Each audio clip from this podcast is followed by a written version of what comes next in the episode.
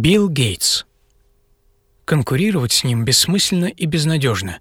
Даже физические наказания здесь не помогут. Советую вам приноровиться к нему. Битву с сыном вы проиграете. Таков был вердикт психолога, к которому измученные родители привели своего неуправляемого отпрыска. Великому Биллу Гейтсу было тогда 12 лет. Конкурировать с ним бессмысленно и безнадежно. Пройдет не так много лет, прежде чем гиганты мирового бизнеса на собственной шкуре поняли, что значит конкурировать с Гейтсом. Отец, до недавнего времени самого богатого человека на Земле, Уильям Генри Гейтс II, бывший корпоративный адвокат, утверждает, будучи младенцем, Билл сам раскачивал свою люльку. Его мать – бывший член совета директоров нескольких крупнейших американских компаний Мэри Максвелл Гейтс, вспоминает, что какое-то время ее чадо увлекалось актерским мастерством. Билл даже играл главную роль в постановке «Черная комедия». Но вскоре мальчик увидел компьютер, и ни на что другое больше не было ни сил, ни времени, ни желания. В 13 лет Билл Гейтс познакомился с Полом Алленом, с которым они впервые соорудили что-то вроде компьютерного терминала – Затем они создали для него две программы. Первая превращала одну математическую систему в другую, а из второй Гейтс впоследствии сделал компьютерную игру под названием «Риск», целью которой было мировое господство. Даже не заглядывая в учебники, Билл окончил 9 классов на круглые пятерки, а при сдаче теста на IQ вошел в первую десятку лучших учеников Америки. В 10 классе Билл уже не учился компьютерному делу, а преподавал его. В последние годы учебы в школе Билл сблизился с Кеном Эвансом, сыном священника. Мы вместе читали журнал Fortune и мечтали о том, как завоюем весь мир, вспоминает Гейтс. Билл, Кент и Пол основали собственную компанию. Однажды Пол Аллен попытался выкинуть Гейтса из дела, однако очень скоро убедился, что без умения Билла писать компьютерные коды их бизнес пойдет ко дну. Гейтс согласился забыть обиду и вернуться, но поставил одно условие – «боссом буду я». С тех пор Гейтс никогда не изменял этому правилу, боссом отныне всегда был он. Без особого труда Гейтс поступил в Гарвард. Его соседом по комнате был Стив Балмер – Парню повезло. Впоследствии именно Стив сменил Гейтса на посту президента корпорации Microsoft. Вскоре Биллу пришлось пережить первую в жизни трагедию. Его друг и партнер Эванс сорвался в горах и разбился насмерть. Две недели я был как в тумане. Никогда раньше я не думал о смерти, и никогда раньше я не думал, что мне может быть так больно.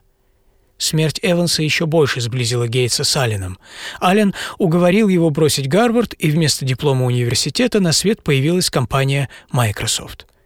Новая компания стала создавать программное обеспечение для только что входивших в моду персональных компьютеров.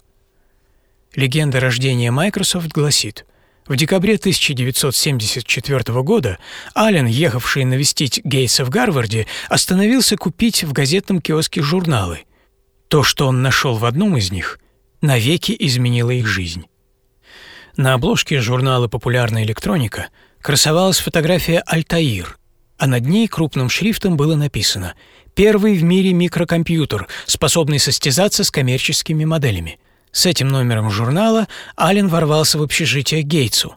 Оба они немедленно поняли, какие горизонты открывались перед ними – они осознали, что вот-вот и рынок домашних компьютеров распустится пышным цветом, и миллионам людей потребуется программное обеспечение. Через несколько дней Гейтс связался с производителями Altair и сообщил, что вместе с Алленом создал версию языка программирования Basic, которая может быть использована в этом компьютере. Гейтс соврал. Ни одной строчки написано не было. Но предложением заинтересовались и друзья приступили к авральной работе над Basic. Над кодом работал Гейтс. Аллен симулировал действия Альтаир на школьном компьютере. Полтора месяца спустя программа была готова. Аллен повез ее к заказчикам в компанию MITS. Там он впервые прикоснулся к Альтаир. Свершилось чудо. Программа друзей сработала, контракт был подписан. «Родился рынок программного обеспечения!» — воскликнул Гейтс. Вместе с этим рынком родилась и фирма Microsoft. Началось восхождение к вершинам компьютерного мира, а значит и мира в целом. «Я очень боялся потерпеть поражение, это совершенно точно», — писал Гейтс впоследствии. «Каждый день, когда я приходил в офис, я спрашивал себя, мы все еще хорошо работаем? Опередил ли кто-нибудь нас? Действительно ли тот или иной продукт принимается хорошо? Что мы можем сделать еще для его усовершенствования?» В офисе Билла Гейтса телефоны звонили редко. Гейтс предпочитал телефону электронную почту. Он работал на двух компьютерах. День и ночь Гейтс рассылал сотни посланий своим сотрудникам. Кроме того, раз в месяц он встречался со своими топ-менеджерами группой, которая получила название «Билл и офис президента». Вообще совещания составляли 70% его рабочего времени, а телефоны молчали. Важнейшее качество хорошего менеджера – написал Билл Гейтс в своей книге «Бизнес со скоростью мысли», решимость грудью встречать любые плохие новости, самому искать встречи с ними, а не прятать голову в песок. Настоящий менеджер сначала выясняет, что плохо, а уж после, что хорошо. В 1999 году антимонопольный комитет США признал Microsoft Corporation монополией.